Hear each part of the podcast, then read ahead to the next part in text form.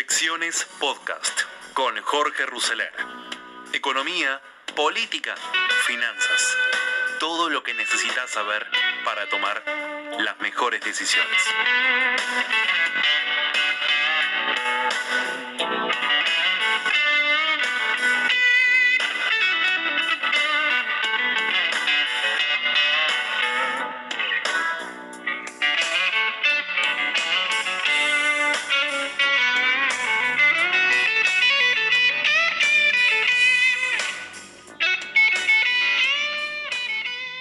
Anoche en una entrevista exclusiva con La Nación, el presidente Mauricio Macri habló sobre la crisis que atraviesa la Argentina y aseguró que uno de los problemas principales es que la nación está liderada por un gobierno que no encuentra el rumbo. Yo creo que sí encuentro el rumbo. Es el rumbo hacia la mismísima M. En una charla en la que además aseguró que analiza sus años de gobierno desde el 2015 hasta el 2019, para entender las razones que lo llevaron a perder la reelección, el líder de Juntos por el Cambio dijo que la llegada de nuevo del kirchnerismo al poder fue, un revés, un marcha atrás, y destacó que la actualidad, la economía está quebrada. A lo largo de casi una hora, Macri, que la semana pasada presentó su libro Primer Tiempo, también se refirió al rol de la justicia, a las causas en su contra, y evitó dar certeza sobre su futuro en la política a meses de los comicios legislativos. Algunas frases de las más importantes dijo, me cuestiono mucho qué pude haber hecho para evitar que volvamos atrás, porque para mí era muy obvio que eso iba a traer destrucción y más pobreza a los argentinos. Hay muchos intereses corporativos que se oponen a la transformación. Aunque parezca doloroso, esta vuelta atrás inesperada Tal vez era un camino de aprendizaje final para que quede en evidencia el fracaso del populismo gobernando. Yo creo que este es el último gobierno populista que vamos a tener en la Argentina. Somos el cambio o no somos la nada.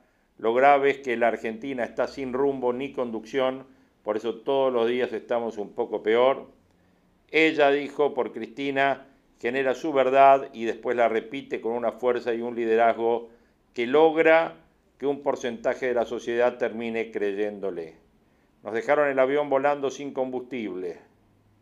La prioridad del nuevo gobierno debe ser darles empleos a los argentinos, porque sin empleo no hay vida, no hay felicidad, no hay desarrollo ni autoestima. Hoy hemos llenado de impuestos a la Argentina. La inversión ha ido a cero y las exportaciones caen fuertemente. Podemos hablar de todos los errores que cometimos en economía, pero no decir que el gobierno tuvo problemas de transparencia. En el cinismo de ellos que hablan del lofer, me invitaron más, me inventaron más de 200 causas. Mis amigos, en vez de hacerse ricos, vendieron sus empresas para no tener más conflictos. Cristina es la que manda en el gobierno. Lo de Alberto es una situación anómala. En mi gobierno no hubo ningún tipo de corrupción, porque las reglas estuvieron claras. No me voy a vacunar hasta que no esté vacunada la última persona de riesgo. La transformación que comenzó en el 2015 va a retomarse en el 2023.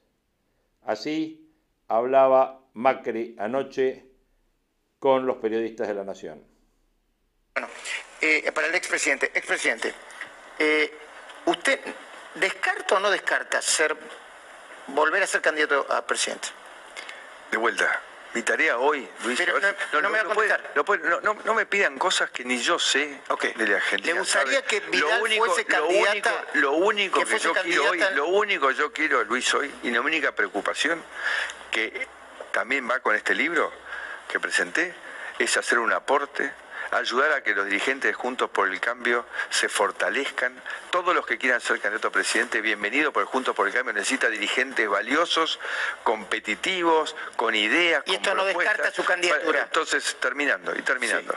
y lo, lo más importante es que el 23 es una eternidad para la Argentina. A mí cuando ustedes hablan del 23 digo es una irresponsabilidad. Hoy estamos en serio comprometidos. estamos en serio comprometidos en defender la institucionalidad en Argentina. Señor, eh, defender que haya una elección transparente este año para que los argentinos se puedan expresar, porque no nos queremos más el dedito que ha vuelto. Vieron que volvió el dedito. Entonces no queremos el dedito, no queremos el atropello.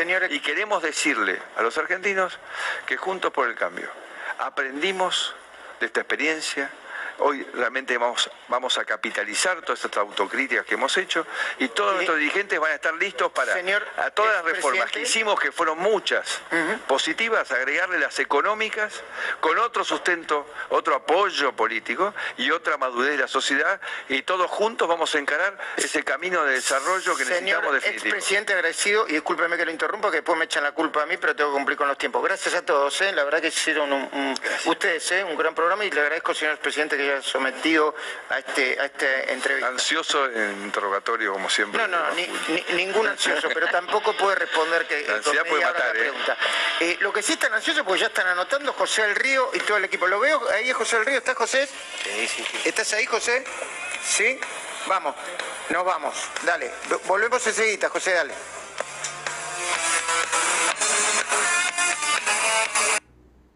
Bueno, ahí escuchábamos el final del programa de Mauricio Macri ayer en La Nación.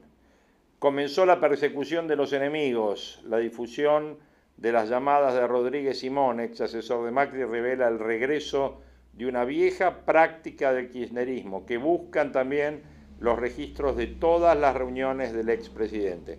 Joaquín Morales Solá en La Nación, lo escuchamos. Comenzó la persecución comenzó la comenzó la comenzó la persecución de los enemigos. La difusión de las llamadas de Rodríguez Simón, ex asesor de Macri, revela el regreso de una vieja práctica del kirchnerismo. Buscan también los registros de todas las reuniones del expresidente.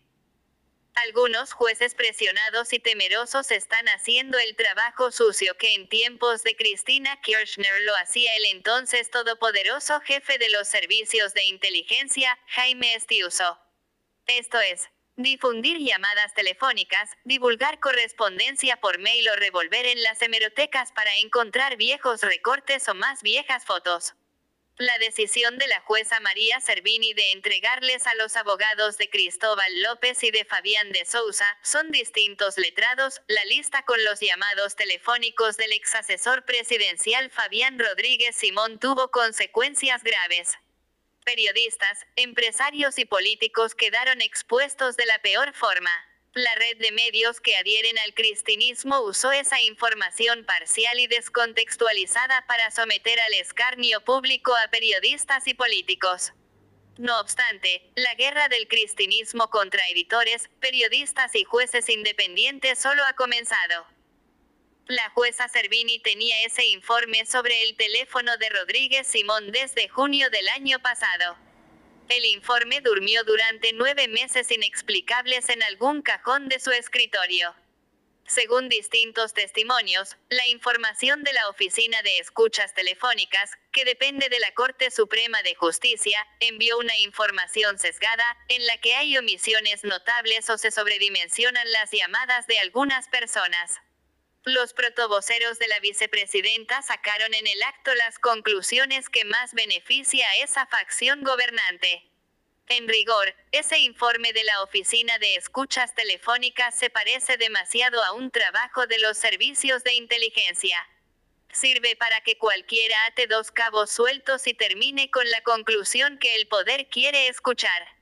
No ha sido esa la tarea histórica de los servicios de inteligencia argentinos. No fue esa la principal función que el espionaje oficial desempeñó durante los dos gobiernos anteriores del matrimonio Kirchner. Aunque es poco inteligente proponer el cierre definitivo del servicio de inteligencia oficial, no queda otra alternativa más que esa cuando se descubre que lo único que le sale bien es espiar al enemigo del poder que manda. La divulgación de esa lista expuso obscenamente la vida privada de Rodríguez Simón. La manipulación puede constatarse con un solo ejemplo. Los periodistas cercanos al oficialismo pusieron énfasis en las muchas conversaciones del exfuncionario con una jueza, preservemos su nombre para no ser cómplices de la maniobra, en el intento de demostrar la relación espuria del poder macrista con la justicia. Resulta que esa jueza es la ex esposa de Rodríguez Simón y la madre de sus hijos. Este dato crucial no figuró en ninguna de las interpretaciones oficiales. Otra iridiscente revelación de esa lista son los llamados telefónicos entre Rodríguez Simón y los jueces de la Corte Suprema Carlos Rosenkrantz y Horacio Rosati.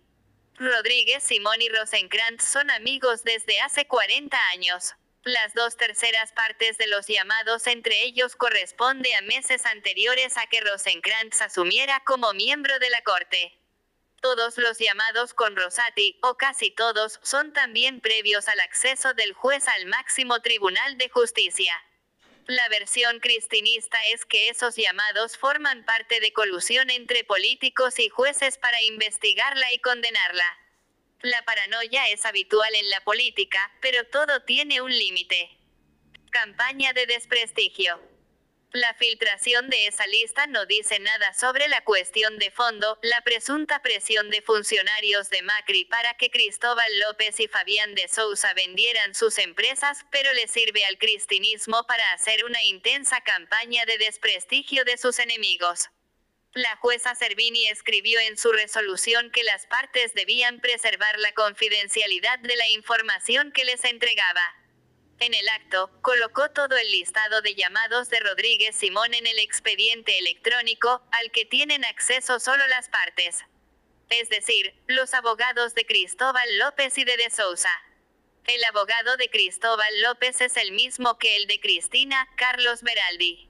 No se conoce que la jueza haya hecho ninguna denuncia por la flagrante desobediencia a su expresa orden también fueron virtualmente escrachados con la divulgación de esa lista varios periodistas, como Hugo Alconada Mon, de La Nación, y Ricardo Roa, de Clarín.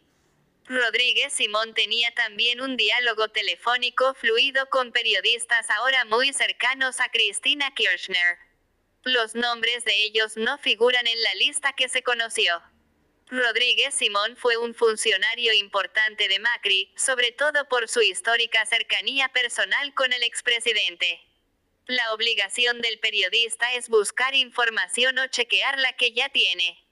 ¿Dónde está el delito cuando periodistas llaman a funcionarios públicos para preguntarles sobre cuestiones públicas? ¿Qué importa cuántas veces lo hicieron? No es esa la función que la sociedad espera del periodismo.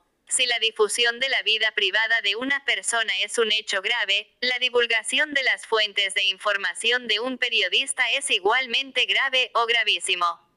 Esas fuentes están protegidas por la Constitución, que dice textualmente en su artículo 43, no podrá afectarse el secreto de las fuentes de información periodísticas que una filtración surgida de un juzgado federal viole flagrantemente la propia constitución es otra extravagancia del extraño país de los argentinos. El caso de Alconada Mon debe destacarse especialmente porque también está sufriendo el ultraje público en los medios que son propiedad de Cristóbal López y de Sousa.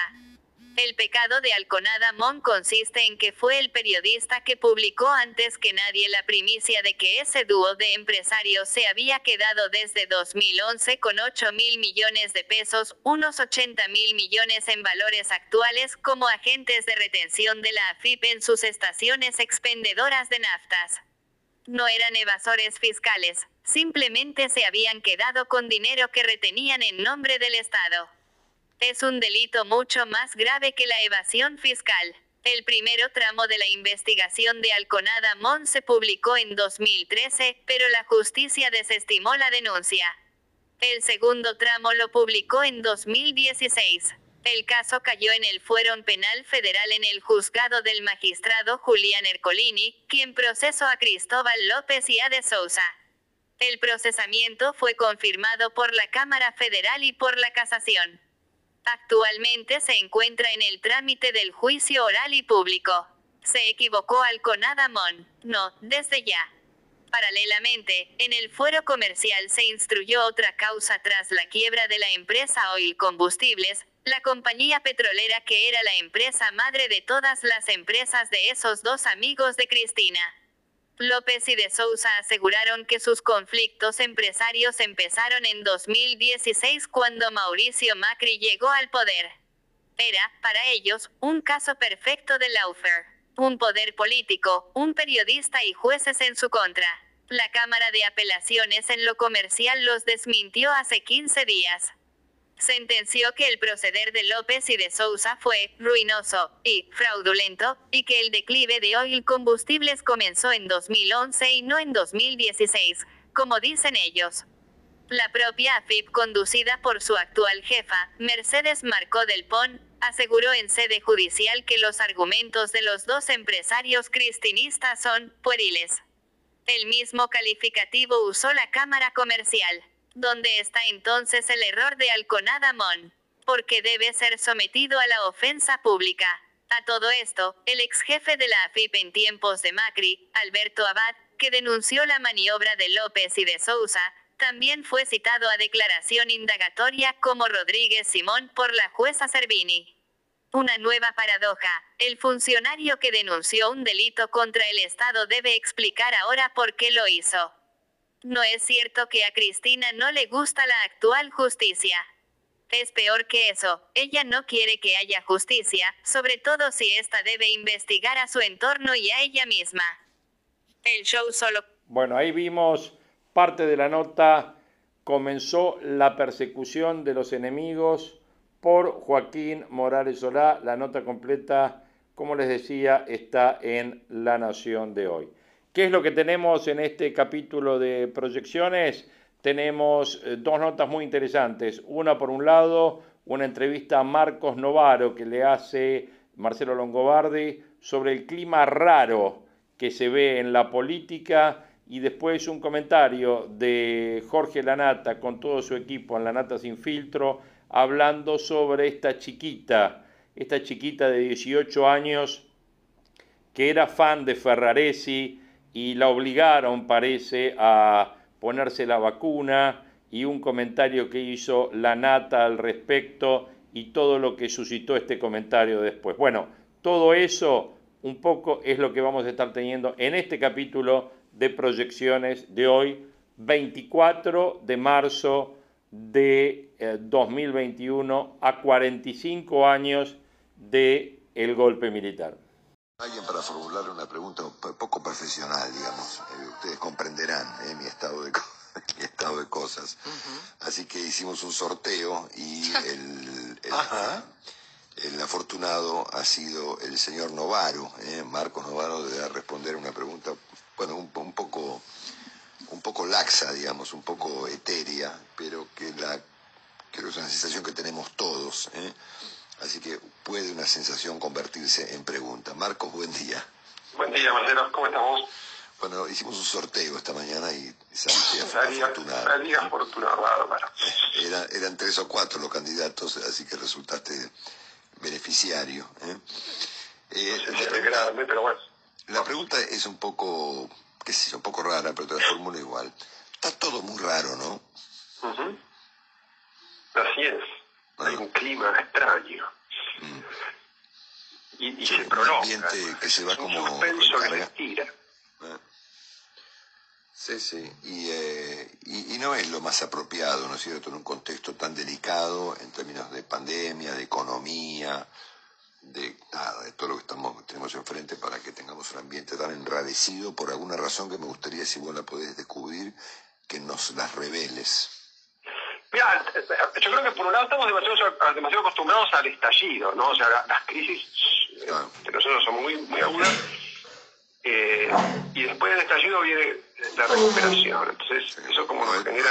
No es, el caso. No es el no caso. Es el caso. Hay, hay factores de estabilidad que hacen que esto dure. Y entonces se estira, se estira una situación que no, por un lado considera insoportable y, al mismo tiempo hay un montón de indicios de que, todo está agarrado por el silencio. En cualquier momento parece que el frente de todos revienta, parece que la relación entre Alberto y Cristina es un demonio, que la economía estalla. este, que, la sociedad se harta del empobrecimiento, de, de la pandemia, de falta de vacunas. Todo eso es cierto, digamos, pero por algo las cosas se estiran, ¿no? Y, bueno, hay que prestar atención a esos factores de estabilidad. Yo creo que el periodismo se la pasa anunciando catástrofes, en parte porque su, su negocio, digamos, eh, y porque efectivamente las catástrofes abundan, pero sería bueno que le prestáramos un poquito más de atención a por qué finalmente las cosas pueden seguir a durar, ¿no? La frente de todos es muy estable. O sea, hay, hay una enorme cantidad de internas y peleas, están todos ahí gustos, pero hay buenos motivos para que todos sigan ahí. Sí, muchos, eh, Y la economía está agarrada con alfileres, pero tiene realmente una, una resiliencia. La, gente está dispuesta a tolerar un empobrecimiento bastante extremo, digamos, ¿no? Y, entonces la combinación entre crisis económica y pandemia hay que considerarla detenidamente. Yo creo que el día que se termine la pandemia hay mucho más riesgo de estallido que hoy. O sea, la gente está tan asustada hoy que está dispuesta a tolerar cosas que en otro contexto no, no toleraría. Y eso explica mucho de, la paz social, entre comillas, una paz social que nos rodea en un contexto en el cual este, todo el mundo está perdiendo ingresos, la mayor parte de la gente está perdiendo ingresos y aún cuando hay recuperación de la actividad, este, no, no, eso no, va a cambiar demasiado. sí, podríamos, podríamos cambiar la palabra colapso, que es la que habitualmente nos sale eh, rápidamente los argentinos, por la palabra proceso, ¿no? Proceso en el sentido de, un mecanismo, de un sistema, de algo que, bueno, que va, como digamos el doctor Melcoña, Berretalandia, digamos, que es la mejor claro, del año. Efectivamente, esto es berreta, pero, pero es, digamos, tiene puntos de equilibrio importantes, o sea, es, es, una, es un sistema bastante berreta, eh, que no está tan mal pensado. el, diseño no está tan mal, digamos. Yo creo que en eso tiene su mérito. Alberto y Cristina tienen su mérito.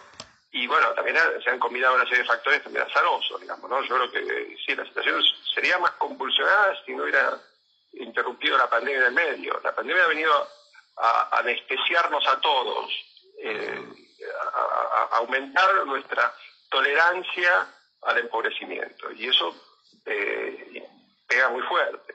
Ah. Por eso me parece que es interesante seguir la evolución de las reacciones de la sociedad, porque este, la protesta social es tan, tan reducida. ¿no? La, última manifestación por la vacuna fue muy pobre, ¿no? fue muy poca gente. Sí, sí, sí, sí. Decime, y por último, ¿pensás que puede ocurrir eh, como sugiere hoy, por ejemplo, Joaquín Morales Solá, o hay un poco en el ambiente también, que comience algún nivel de persecución, por ejemplo, de tensiones con, otra vez con los medios, de persecución a los jueces, de planteos tales como que el lofer es un delito, que esto es la continuidad del plan Cóndor, y que eso radicalice aún más las posiciones? hay que estar atento a eso y yo no lo, no lo desestimaría, digamos, me parece que, es, este, es, parte del combo que se viene, digamos, ¿no? O sea, radicalización ya hay, este, entonces, ¿hasta dónde va a ir? Bueno, mucho combustible no tiene, este, y por otro lado, este, digamos, hay, que ver si la, combinación de radicalización y, falta de, combustible no hace que el efecto sea contraproducente para el oficialismo. Yo creo que en eso eh, Cristina tal vez se esté equivocando. Después de dos o tres años de, no cometer errores, Cristina tal vez esté cometiendo errores, digamos, ¿no? Este, no hay que subestimarla, ese fue grave error de Macri, digamos. En, el libro no lo reconoce, pero es uno de sus más graves errores. Pero tal vez hoy este, no, hay que considerar infalible, porque yo creo que si ella toma el control de toda la escena, y, un poco la, la, dinámica la está llevando en esa dirección, eh, tal vez termina, termina perjudicándose, ¿no? Porque un gobierno directo de ella es intolerable. Es intolerable. Alberto en eso cumple una función esencial, ¿no? Que es este, suavizar todas las tensiones, moderar, este, así como de colchón. Este, y, si Cristina termina apropiándose de la escena, eso este, se, se puede convertir en una situación bastante más insoportable, ¿no? Entonces, yo creo que la radicalización tiene que administrarla con cuidado, me parece que se les ha ido la mano, por eso todo este episodio con Soria es este, muy penoso para ellos, digamos. Es realmente un tiro en el pie.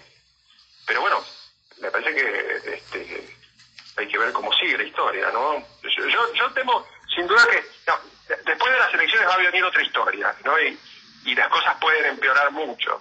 Este, de acá a las elecciones me parece que después de, un tiempo van a moderarse, van a hacer campaña moderada, van a, esconder a Soria, a Grafini, bueno, lo que hacen siempre, ¿no? Y, van a hacer campaña con Alberto, Guzmán y otra gente más o menos presentable, pero después de las elecciones hay que ver si se viene la, más fea, ¿no? Te mando un, gran abrazo, estimado Marcos, y gracias por ayudarnos a pensar un poquito hoy feriado. Un gran abrazo, ¿eh? Igualmente, deseo que sigas bien. Marcos Novaro, con, Marcos Novaro con nosotros. Y hay grupos de riesgo que al no tener la vacuna pueden morirse. Bueno, toda esta discusión anoche quedó eclipsada por lo que yo creo fue un mal chiste o en todo caso una observación menor. Anoche hablamos de la vacuna de privilegio a una chica de 18 años, Purita Díaz, militante de Ferraresi y becaria de la Municipalidad de Avellaneda. Ya todos saben que la chica miente en su currículum, dice haber estudiado en Harvard, tiene 18 años, y expresa su admiración, lealtad y cariño hacia Ferraresi. Bueno, yo mostraba anoche esta foto en la cual se la veía a ella con una camiseta creo que de Racing, ¿no? De perfil. Y aclaraba una cosa que me parece interesante también para discutir como idea, que es que yo creo que los cuerpos no son neutros. Los cuerpos comunican.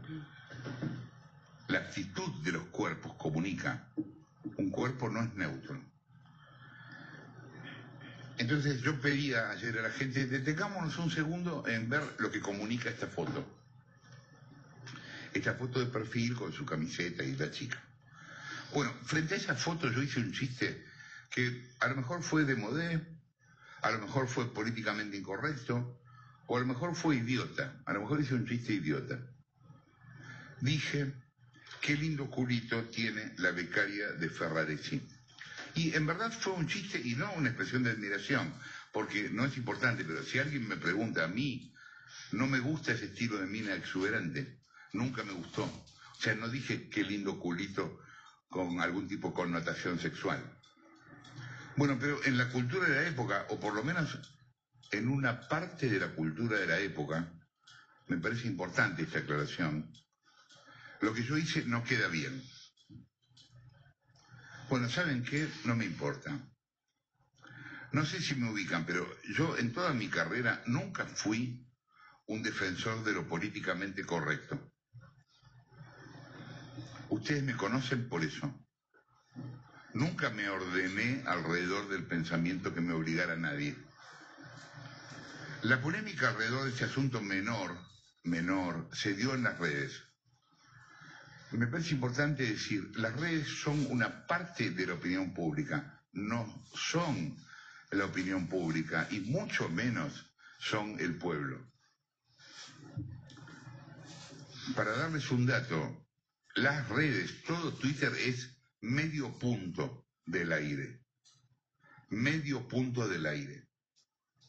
O sea, un montón de gente sin ninguna vida propia se dedica a opinar en la puerta de un baño público que se llama Twitter. Todo bien, yo no pido que le prohíben opinar a nadie, que opinen lo que quieran.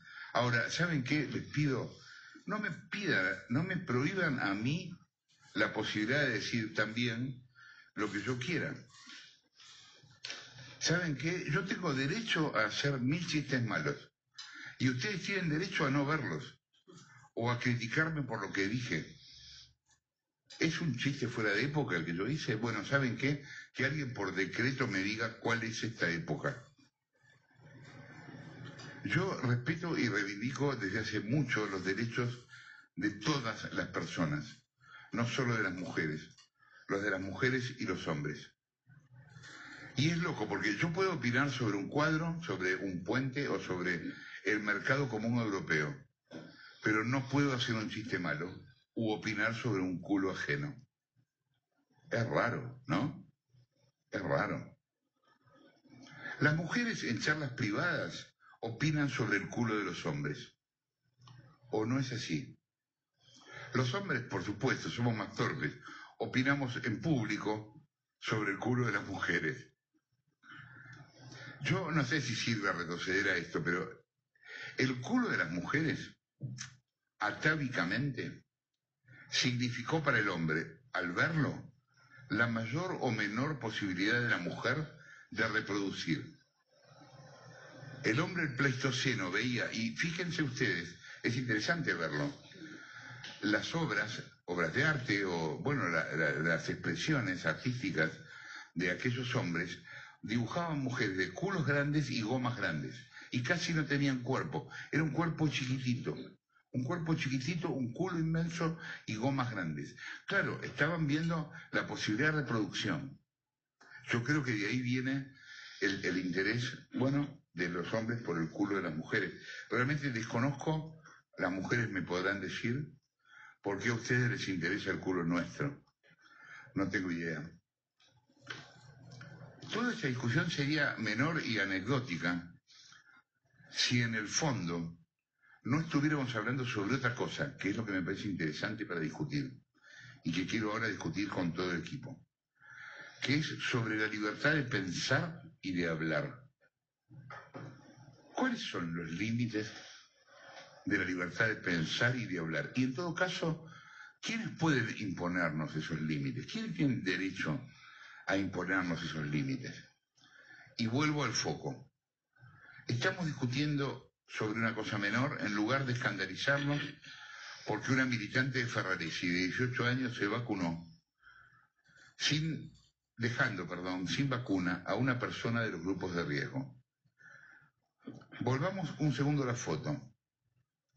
La que mejor entendió este asunto fue la mujer de Ferraresi. Como es jefe de gobierno del municipio, decidió echar a la chica. Ella sabrá sus motivos. Una lástima. Era una chica con un lindo culito. ¿Hablamos un poco de eso? Sí.